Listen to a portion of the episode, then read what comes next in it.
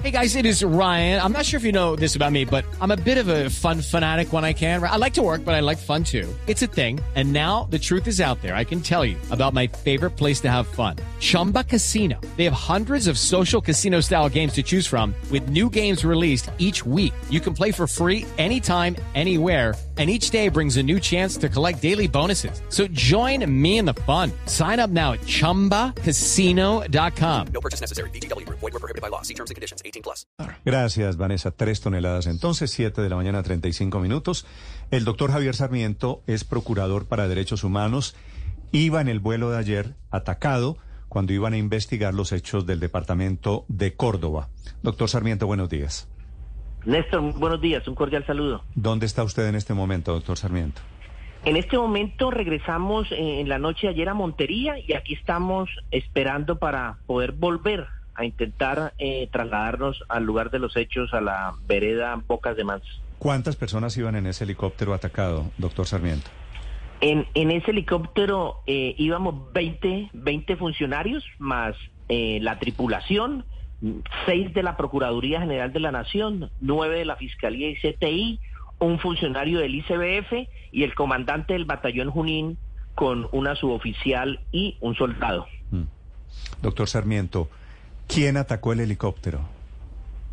Bueno, fuimos informados eh, por parte eh, del Ejército Nacional que eh, serían integrantes del clan del Golfo los que nos dispararon. Eso está por establecerse, pero esa es la versión oficial que recibimos por parte del comandante de la séptima división. ¿A ustedes antes de, tomar esa ruta les dijeron que había algún riesgo de seguridad?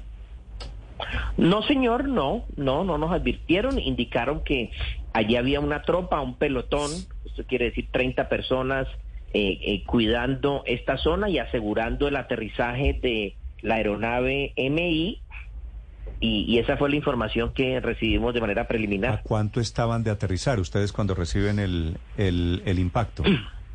Yo creo que estábamos tal vez, ya divisábamos el caserío, yo estimaría que a unos eh, siete minutos, diez minutos de del aterrizaje. Sí, doctor Sarmiento, ¿por qué habitantes de esa zona, de, ese, de esa región del departamento de Córdoba, de esa sabana, dicen que fueron los militares los que lanzaron esos artefactos, los que hicieron impacto en el helicóptero? Bueno, no, yo la verdad eh, eh, lo desconozco. Yo esperaría que esto se aclare. Anoche, sobre las once y treinta de la noche, eh, rendimos las declaraciones en la sede de la Fiscalía General de la Nación aquí en el marco de los actos urgentes. y pues ya será la Fiscalía la que precise justamente quién y qué tipo de arma fue la que nos dispararon esto, porque recordemos que el impacto fue en el tanque auxiliar de gasolina. Con nosotros iba un balístico de la Procuraduría, así como peritos del CTI, y se hará la evaluación de realmente qué tipo de munición fue la que impactó el, aeronave. Pero ¿por qué el fiscal dice que no tienen garantías del Ministerio de Defensa? ¿Ustedes adentro en el helicóptero tienen, tenían la sospecha de que fueron atacados por el ejército?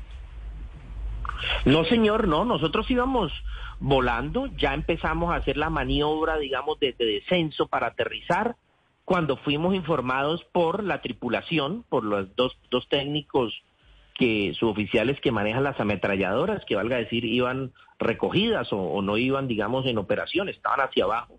Cuando vemos que pues ya levantan este armamento, eh, cargan con munición y con este ruido pues que hay en estos helicópteros con lenguaje de señas rápidamente nos indican que si estamos bien, todo el mundo se revisa de manera rápida y nos informan que, fuimos atacados. Sí. Doctor Sarmiento, usted nos dice que estaban más o menos a siete minutos del el sitio de aterrizaje. ¿Tuvieron la oportunidad de mirar qué pasaba, cuál era la zona en la que estaban atravesando en ese momento? ¿Era una zona selvática o había un caserío en ese punto? Bueno, la verdad es que íbamos bastante, bastante eh, apretados o justos en el helicóptero, lo cual no, pues, no permitía eh, eh, estar, estar en movimiento haciendo esa verificación y mucho menos cuando ya indicaron que habían impactos, pues asomarse uno a revisar. Sin embargo, una fotografía que logró tomar un integrante del CTI, se pudo establecer un caserío, tal vez yo la yo la observé, un caserío con 20, 22 casas o, ranchos, un, río que bordea esa, esa zona, esa vereda, pero no despejado. En principio lo que yo pude observar eh, es que estaba eh, despejado y también fuimos informados que estaba pues eh, el helipuerto improvisado de alguna manera o la zona donde se pretendía que aterrizara el helicóptero pues allí dispuesta para tal efecto. Sí, doctor Sarmiento, ustedes desde el aire, desde el helicóptero, eh, a producto de ese video que está circulando, ustedes alcanzaron a ver la bengala, se ve en tierra en ese video un humo amarillo. ¿Ustedes desde arriba, desde el aire, lo vieron? No, señora, la verdad yo no lo pude ver. Íbamos sentados, como les digo, eh, íbamos, a ver, eh, eh, en una banda, eso es una hilera de espaldas contra las ventanas, la otra hilera de espaldas contra las ventanas, y en la mitad iban compañeros sentados, pues con todas las maletas, más los equipos técnicos científicos para realizar las actividades, por lo cual yo personalmente creería que la gran mayoría no pudo divisar ese humo. ¿Usted o alguno de los de la comisión vio el video? ¿Ya vieron ese video, doctor Sarmiento? No, yo personalmente no, no tengo el video a que, a que hacen alusión. Sí. It's time for today's Lucky Land horoscope with Victoria Cash. Life's gotten mundane, so shake up the daily routine and be adventurous with a trip to Lucky Land. You know what they say. Your chance to win starts with a spin. So go to LuckyLandSlots.com to play over 100 social casino-style games for free for your chance to redeem some serious prizes. Get lucky today at LuckyLandSlots.com. Available to players in the U.S., excluding Washington and Michigan. No purchase necessary. VGW Group. Void or prohibited by law. 18 plus. Terms and conditions apply. Doctor Sarmiento, la hipótesis inicial es que los militares fueron los que intimidaron a los habitantes de Bocas del Manso en Tierra Alta. ¿Ustedes qué información han podido recaudar? No han podido llegar al terreno, seguramente intentarán hacerlo el día de hoy, pero han podido tener alguna información en estas horas en el departamento de Córdoba sobre qué fue lo que pasó? Bueno, la Comisión Extraordinaria Disciplinaria de la Procuraduría, integrada por 11, por 11 personas, se dividió en dos grupos. El grupo A, eh, que era el que me acompañaba en helicóptero, y el grupo B quedó en tierra, en la sede del batallón Junín, con el fin de reco recolectar la documentación operacional que soporta o debería soportar la presencia militar en esa jurisdicción.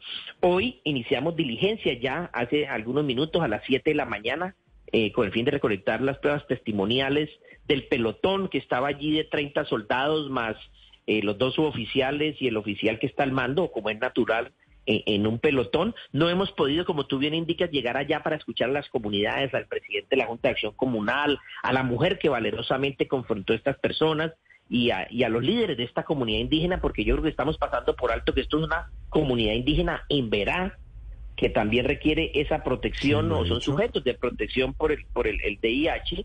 Lo he dicho desde el, desde el, desde el primer Eh, momento. Doctor Sarmiento, pero déjeme ahí detenerme si me permite hacerle una Sí, pregunta. ¿Ustedes qué hipótesis tienen hasta el momento? Ustedes como investigadores, fuera del tema del helicóptero, sobre el tema de fondo, la explicación, si la tienen alguna, de por qué los militares hicieron lo que hicieron, por qué dijeron en algún momento que eran disidentes? No, hasta el momento, Néstor, tengo que ser franco. eh, tenemos el, el boletín de prensa que todos conocemos del ejército, en que ellos manifiestan que presuntamente es esto lo que lo que activa la competencia disciplinaria, porque el escenario antes de ayer estábamos ante un posible intervención de, de un clan del Golfo y la idea es establecer justamente eh, el tipo de armamento, la orden de operaciones, las, eh, los- las certificaciones de gasto de munición, si fue que la gastaron, quién tenía asignado el armamento y esa recolección de documentos es la que estamos desde ayer y hoy practicar esas diligencias testimoniales para poder confirmar o desvirtuar si efectivamente eh, eh, se trataba de militares, quiénes fueron específicamente eh, los que cometieron estos actos de terror e intimidación contra la comunidad. Pero eso ya está confirmado, es decir, la Procuraduría ya puede decir con absoluta certeza que sí hay militares involucrados en esa intimidación.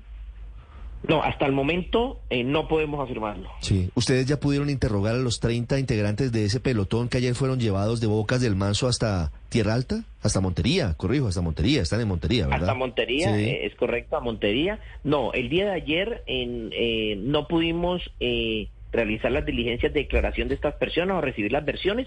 Hoy eh, iniciaremos justamente por grupos de cuatro personas a recibirles eh, estas justamente estos estos testimonios para empezar a entender qué pasó, quién estaba al mando, cómo estaban subdividido este pelotón, eh, la ubicación geográfica específica, quiénes llegaron al, al caserío, a, si, si es que fue así a interactuar con, con esta comunidad y, y está, necesitamos establecer justamente ese nivel de detalle para poder informar si realmente eh, integrantes del Ejército Nacional se encuentran involucrados en este acto de, amenaza e intimidación. Claro, doctor Sarmiento, esa zona geográficamente, como usted la describe, allí en el Urabá antioqueño, en esa parte, en Carepa, incluso donde ustedes aterrizaron de emergencia, hay presencia del clan del Golfo. En ese video donde se ve esa señora confrontando a los encapuchados, uno de ellos, al parecer el teniente, se identifica como integrante del quinto frente de la disidencia